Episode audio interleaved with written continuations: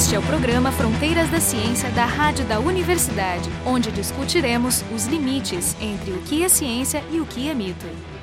O episódio de hoje foi gravado ao vivo durante o Pint of Science em Porto Alegre e vocês vão ouvir a Marina Bento Soares e o César Schultz, ambos da URGS, junto com eles o Felipe Pinheiro da Unipampa, falando então sobre dinossauros. Quando o Jefferson me convidou, a gente pensou, bom, vamos falar sobre uma coisa que todo mundo conhece, mas pouca gente sabe o que é, que é dinossauros. Eu nunca encontrei ninguém, mesmo no mais interior do interior, quando a gente está trabalhando, que nunca ouviu falar de dinossauro. Todo mundo conhece, todo mundo já ouviu falar. As pessoas às vezes nos veem trabalhando lá, chegam meio desconfiadas, assim, estão procurando ouro. Se a gente responder assim, não, estou procurando fósseis do período Triássico que existem aqui. Né?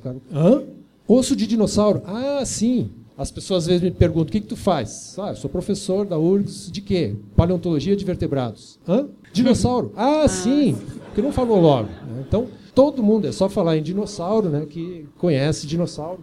Acho que vários de vocês são da geração que cresceu vendo Jurassic Park. Né? Imediatamente após o filme era até meio problemático, porque as crianças chegavam lá para visitar a nossa coleção e queriam ver os dinossauros vivos. Se eu fosse criança aqui no Rio Grande do Sul nessa época, eu estaria perguntando para o Chute sobre isso. Eu poderia ter estudado astronomia, poderia ter estudado outra coisa. Então o Jurassic Park me fez entrar na paleontologia. Paleontologia ela tem um pouquinho dessa ligação, né, entre a criança e a ciência. Dinossauros também remete a uma outra coisa, né, que é a gente ter que começar a trabalhar com um tempo diferente, alguma coisa no passado. Então, por exemplo, se eu perguntar para vocês, tem dinossauro aqui em Porto Alegre? Se a gente cavar um buraco aqui embaixo, pode encontrar dinossauro? Mas a resposta é não tem que ser a rocha certa da idade certa. Então, Porto Alegre jamais a gente encontraria dinossauro. No Rio Grande do Sul tem? Tem. Aonde? Naquela faixa central do estado. Todo o sul do estado aqui são rochas graníticas, são rochas ígneas que não têm fósseis. Se for para o norte, também não, porque aí a gente entra na faixa das rochas vulcânicas, das lavas. Só ali na região central do estado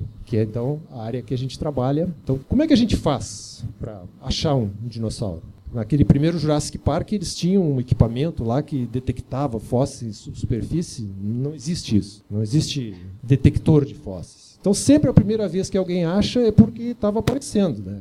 Às vezes é só um pedacinho, na maioria das vezes é só um caco, só um pedaço. Mas às vezes a gente topa com coisas. Bom, como é que a gente coleta isso? Né? É trabalho altamente tecnológico, científico. Pá, picareta, marreta, talhadeira, sol de rachar. E não adianta querer deixar ele prontinho lá no campo. Tem que coletar junto com um monte de rocha na volta, transforma isso num bloco, né? reveste esse bloco, leva isso para o laboratório e lá no laboratório é que a gente então, com calma, vai conseguir preparar esse material até deixar ele pronto dessa maneira. Muitas vezes a gente coleta um negócio no campo que nem sabe o que, que é. Sabe que tem osso ali, mas só vai saber realmente o que, que tem dentro daquele bloco depois que for feita toda a preparação. Outra coisa, como é que a gente veio parar aqui? Como é que a gente se torna um paleontólogo? Não existe curso de paleontologia, curso de graduação.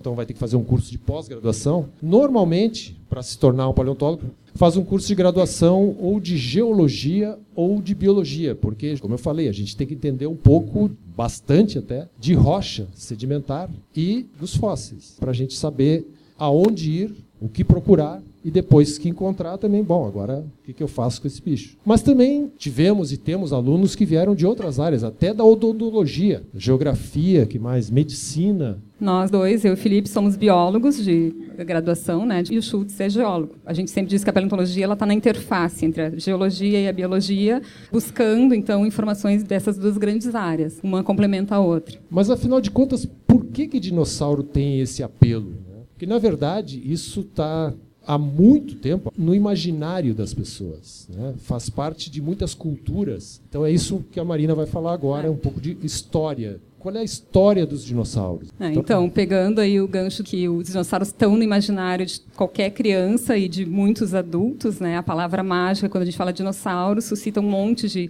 questões e curiosidades. E os primeiros relatos científicos de dinossauros, eles vêm do século 19. Mas se sabe de manuscritos antigos, tanto da Ásia Central quanto da Grécia, de referências a alguns seres mitológicos que historiadores investigando as origens dessas lendas, acabam chegando numa explicação que seria então a presença de ossos de dinossauros principalmente naquela região lá do deserto de Gobi, da Mongólia, que teriam gerado duas lendas bastante conhecidas. O dragão, né, que é um ser imaginário e ossos de dragão, então, eram eh, relatados né, em alguns manuscritos na China. E depois essa história chegou à Grécia e foi relatada por gregos, né, de pessoal da Ásia que ia até lá, que se relaciona, então, com a presença desses grandes ossos, que ninguém sabia exatamente do que, que era, e que remetiam a grandes animais, e foram sendo criadas essas lendas. A outra é um ser mitológico chamado Grifo, que tem um bico de águia, uma juba de leão, asas, patas de de águia também.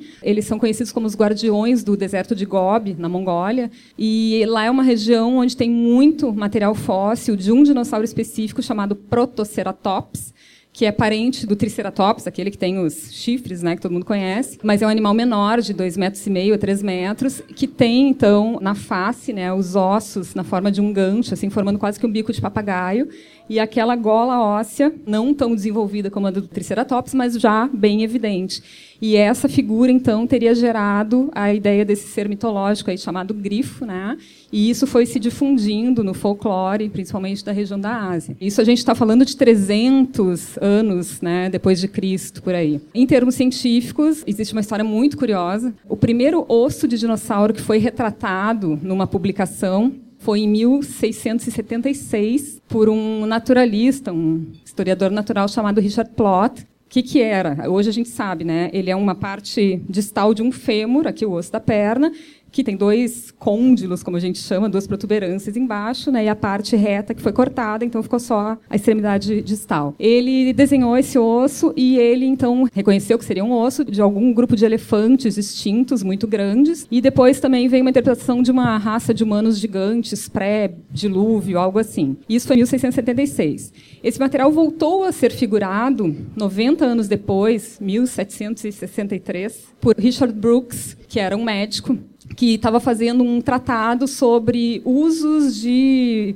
elementos da natureza na medicina. E ele então retomou a figura desse fêmur, só que a interpretação dele foi diferente. Ele reconheceu aquilo ali, agora que vem a parte engraçada, como um escroto, né, um saco escrotal petrificado de um homem gigante, vamos dizer assim. E ele deu um nome a essa estrutura, né, um nome científico, vamos dizer assim. Né? Você sabe que nome científico ele é binomial, né? tem o nome do gênero e o nome da espécie. Ele não fez uma descrição formal seguindo as regras de nomenclatura zoológica, mas ele deu um nome binomial que era Scrotum humanum. E isso, então, foi em 1763. O primeiro dinossauro mesmo que foi descoberto com mais elementos foi no ano de 1825, William Buckland, que foi também cientista da época. Alguns mineiros começaram a trabalhar na região da Inglaterra, lá de Oxfordshire, se não me engano, e recolheram esses ossos. E ele então descreveu, reconhecendo que eram ossos de um lagarto muito grande. E ele deu nome a esse animal de Megalosaurus, megalo de grande, né, lagarto grande. Esse então foi o primeiro dinossauro descrito formalmente pela ciência, 1825.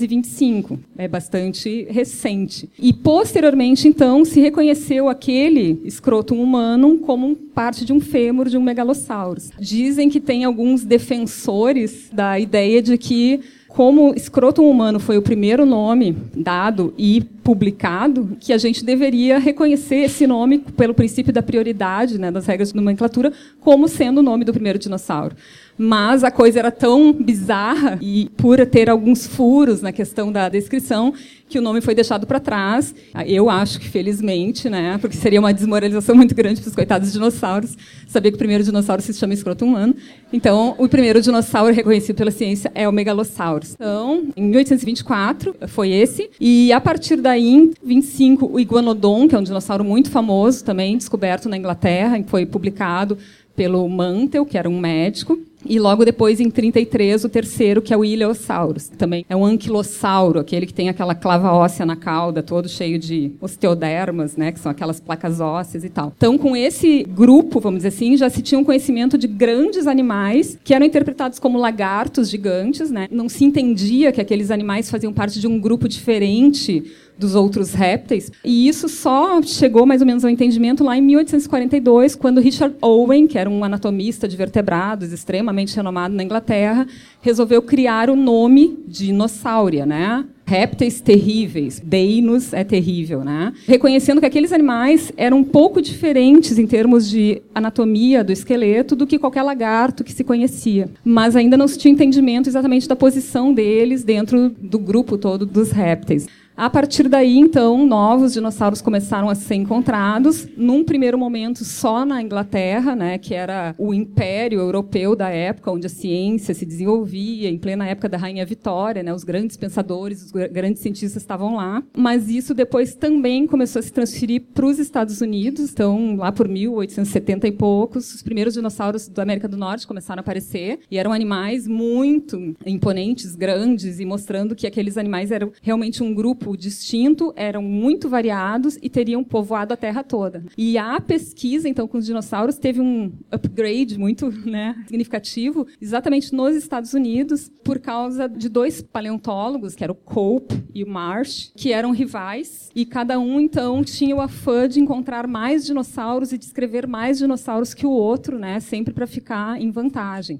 Então, existe um período na história da paleontologia norte-americana chamado de Guerra dos Ossos, exatamente protagonizada por esses dois paleontólogos e suas equipes. O que se tem assim de contabilização né, no final da história é que mais ou menos 140 gêneros de dinossauros foram descritos entre 1877 e 1892, alguma coisa assim. Mas também, né, nessa busca desenfreada por descobrir novos dinossauros, eles acabavam cometendo erros no sentido de qualquer fragmento que achasse era um dinossauro novo. Então, desses 140 gêneros que foram criados por eles, trabalhos posteriores de revisão diminuíram para quase quase a metade. Mas mesmo assim, existem dinossauros muito conhecidos: o Diplodocus, o Apatossauros, o Brontossauros, o Camarasaurus, o Triceratops. Estegossauro. Estegossauros, esses, todos esses famosos aí que vocês conhecem, ou pelo menos já ouviram falar, foram descritos nessa época e se mantêm como né, taxons válidos ainda. Né? Então, eles realmente tiveram um grande mérito nessa história. E, posteriormente a isso, então, os Estados Unidos, equipes do American Museum, lá de Nova York, e outros museus, começaram também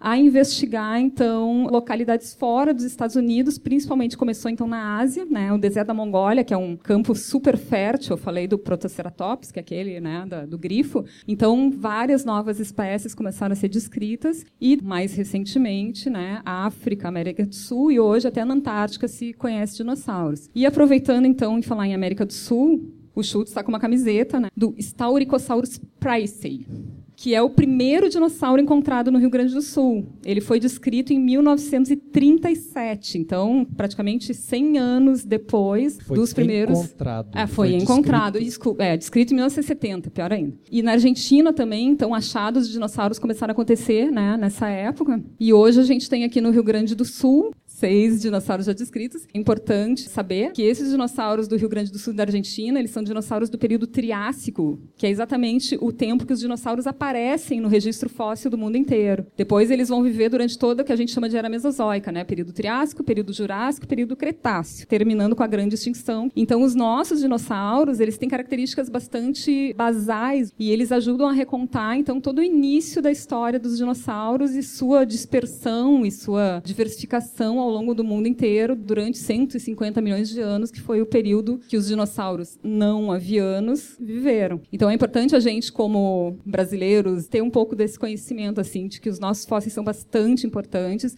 e estão sempre figurando em todos os trabalhos científicos e filogenias e principalmente quando se fala da origem dos dinossauros, eles estão sempre ali como personagens bastante importantes. Nós não temos aqui no Rio Grande do Sul os grandes dinossauros, aqueles do Jurássico e do Cretáceo, nós não não temos aqui. Por quê? Porque a gente não tem as rochas daquela idade com os dinossauros. Na Argentina eles estão, aqui não. Mas nós temos as camadas mais antigas, onde justamente estão os primeiros dinossauros. É o lugar, junto com a Argentina, onde surgiram os dinossauros. Nunca se encontrou nenhum dinossauro mais antigo do que os que tem aqui no Rio Grande do Sul e na Argentina. Então nós somos o berço dos dinossauros. Os primeiros dinossauros, os mais antigos, são os nossos. Eles eram pequenininhos, coitadinhos, mas a importância deles é justamente de serem os pioneiros né? Mas afinal de contas, o que é um dinossauro? Essa é uma pergunta que é muito difícil de responder, mesmo se você é um paleontólogo, certo? Então, geralmente a gente fala: dinossauro é um bicho terrestre. Se voa, se vive embaixo d'água, normalmente não vai ser. Mas quando a gente pensa o que é um dinossauro, é uma pergunta um pouquinho difícil de responder, porque a gente vai para características anatômicas um pouquinho mais refinadas. A Marina falou de um cara chamado Sir Richard Owen,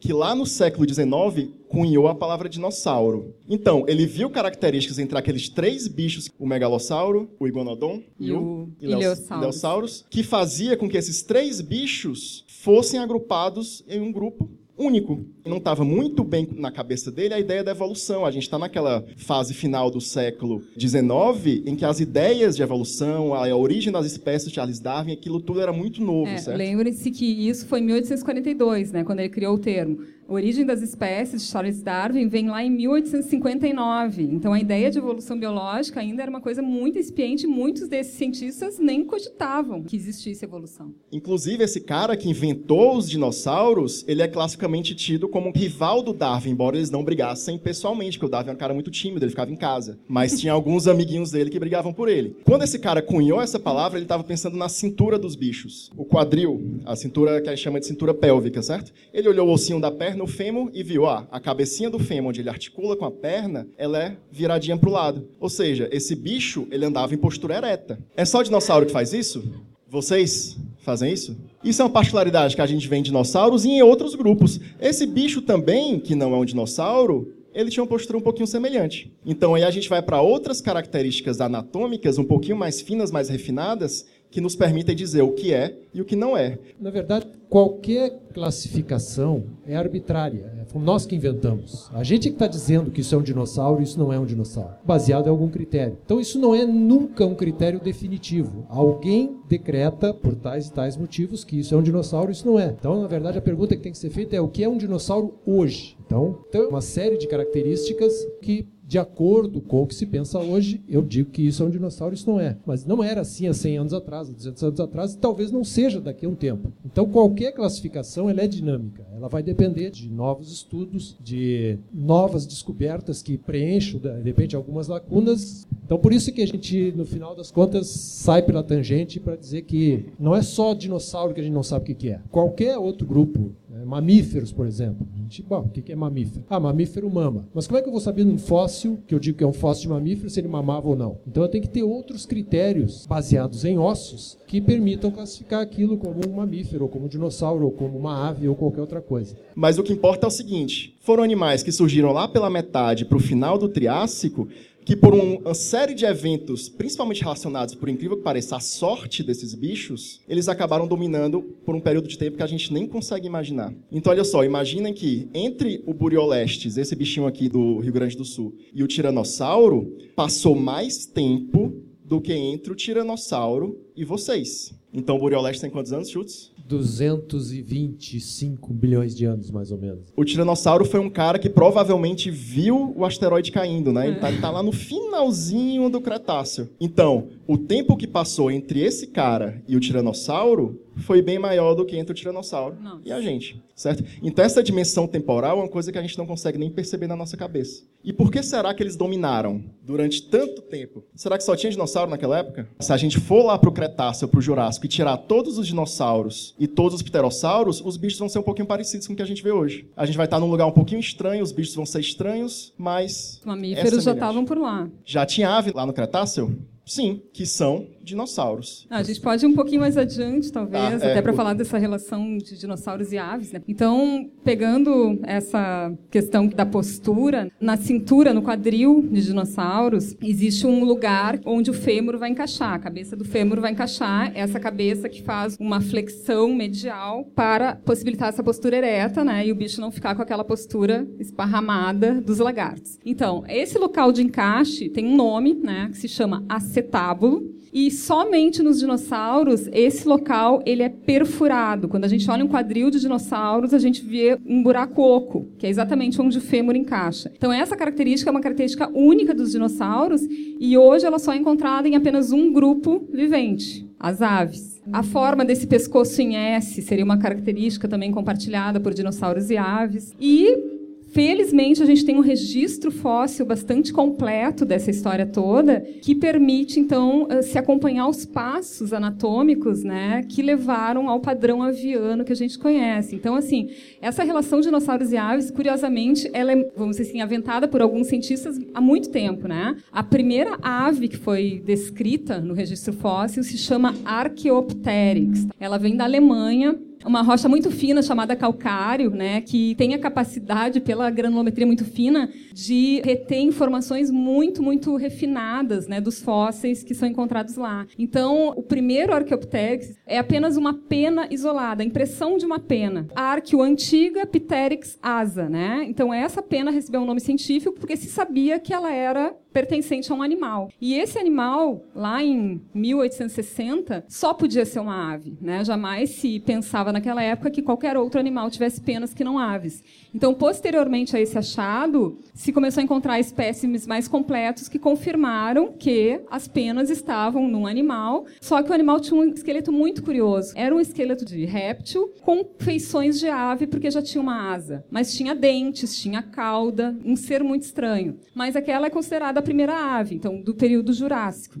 Os dinossauros estavam lá, povoando né, os ambientes todos, quando as primeiras aves surgiram. Demorou bastante tempo para a ciência descobrir os famosos hoje dinossauros com penas. O primeiro dinossauro com pena que foi publicado pela ciência na revista Nature foi 1996 ou 97, se eu não me engano. E a partir daí, vamos dizer assim, houve uma revolução no entendimento né, do que era um dinossauro e cada vez mais, então, elementos foram sendo trazidos para mostrar que aves descendiam diretamente de dinossauros e, se a gente colocar numa árvore evolutiva, elas estão dentro de dinossauros. Aves são dinossauros. Aves foram perdendo os dentes, foram perdendo a cauda, foram desenvolvendo mais o seu externo, né, para a questão de voo, etc mas todas as características herdadas pelas primeiras aves já estavam lá nesses dinossauros com penas, né? pequenos, ágeis, com um metabolismo mais ativo. Isso é uma coisa interessante. Parece para vocês, para a gente, para mim, que nasci nos anos 80, que isso é uma ideia nova, né?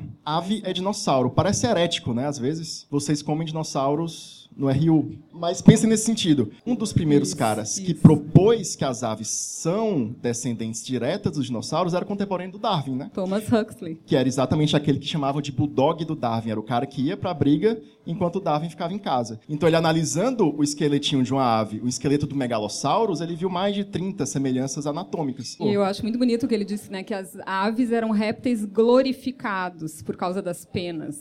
Pouco tempo depois, Seeley, que é um paleontólogo alemão famoso também, falou: não, isso não faz sentido. Tem outro bichinho aqui, um pouquinho mais, entre aspas, primitivo, que parece mais com as aves. Então, essa ideia das aves não serem dinossauros perdurou durante muito tempo.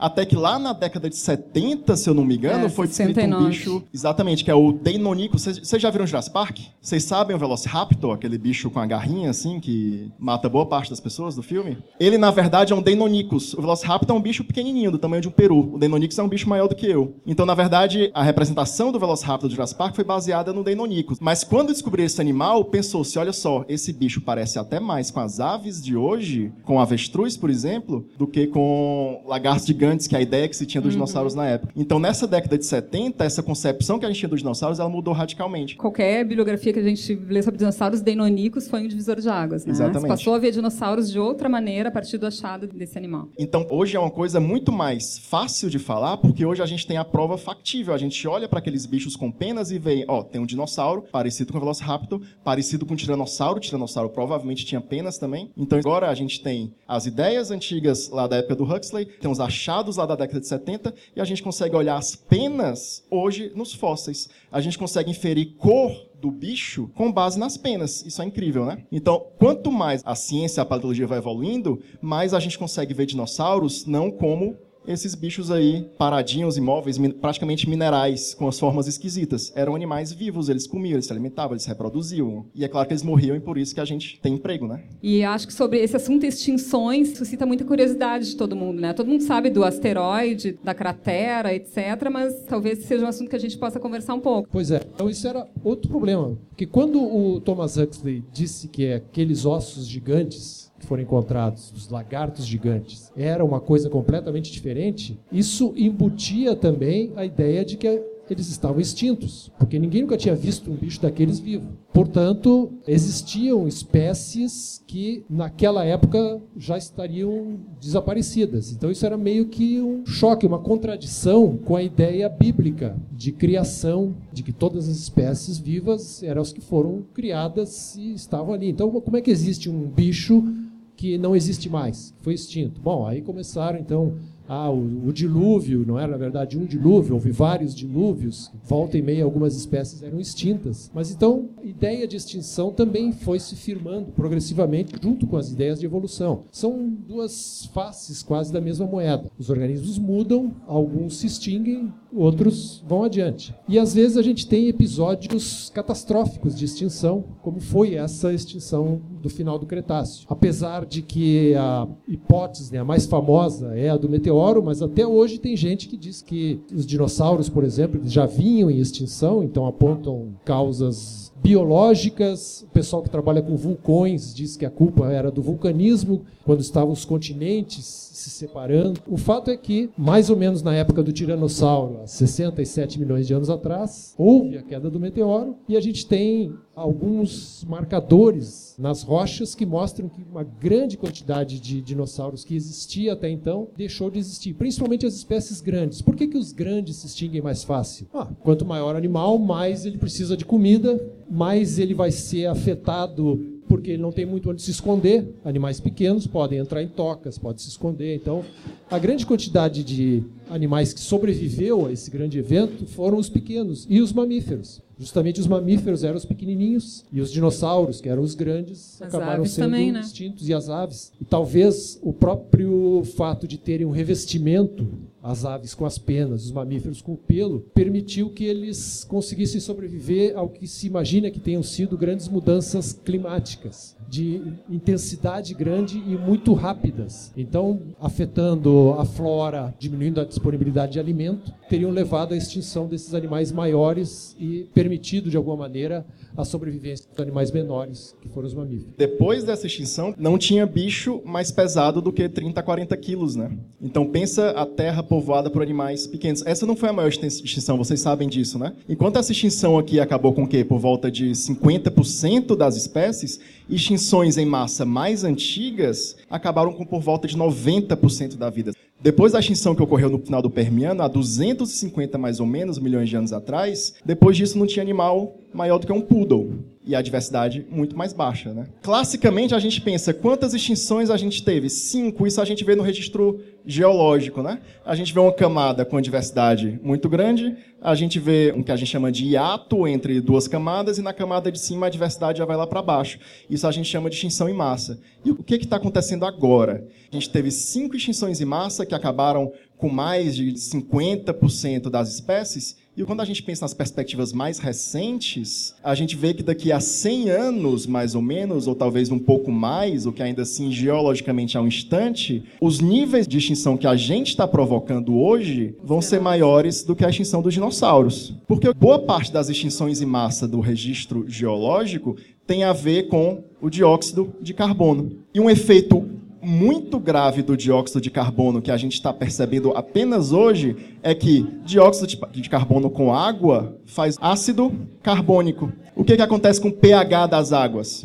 Vai lá para baixo. Animais que têm esqueleto calcificado, por exemplo, corais, moluscos de forma geral, uma série de invertebrados que a gente nem dá bola, mas que a gente vê que eles fazem a base das cadeias alimentares marinhas, eles vão todos morrer. Então, pequena mudança do pH causa níveis de extinção extremamente altos. E é isso que a gente está vivendo agora, certo? Então, isso é real, isso está acontecendo. E quando a gente olha para esses bichos, a gente tem que pensar que a história da vida ela está sempre mudando. A gente está passando por uma mudança importante agora. E o protagonista dessa mudança, não para bem, mas para mal, somos nós. E quando a gente pensa em extinção em massa, não pensem que é um evento instantâneo, da noite para o dia, certo? Então, quando a gente pensa numa extinção em massa do registro geológico, normalmente aquele evento que eliminou, por exemplo, os dinossauros, os bichos do Permiano e por aí vai, foram eventos que demoraram centenas de milhares, até a poucos milhões de anos para acontecer. Existe algum caso conhecido, algum registro de escroto fossilizado? Não. Não a gente tem xixi fossilizado. Xixi, sim. Não o xixi fossilizado propriamente dito, mas a marca da urina quando atinge o chão, que é o que a gente chama de urólito, né? Cocô fossilizado, coprólito. Tudo isso a gente tem no registro. O escroto que eu saiba não. Mas lá no Ceará tem uma área, uma região onde é muito comum encontrar tecidos moles, tecidos não ossificados preservados, né? Pois é, eu vou ter que mudar a resposta. Sim. Sim, porque se pegar um mamute fossilizado, Sim. fóssil não precisa necessariamente virar rocha. Então eu queria agradecer a presença de vocês nesses três dias do festival, principalmente agradecer ao Schultz, a Marina, ao Felipe por um monte de informação sobre escrotos e outras coisas interessantes. Então uma salva de palmas para eles. Então vocês ouviram, gravado ao vivo durante o Pint of Science, a Marina Bento Soares e o César Schultz, da Paleontologia da URGS, junto com eles o Felipe Pinheiro, da Unipampa. O programa Fronteiras da Ciência é um projeto do Instituto de Física da URGS.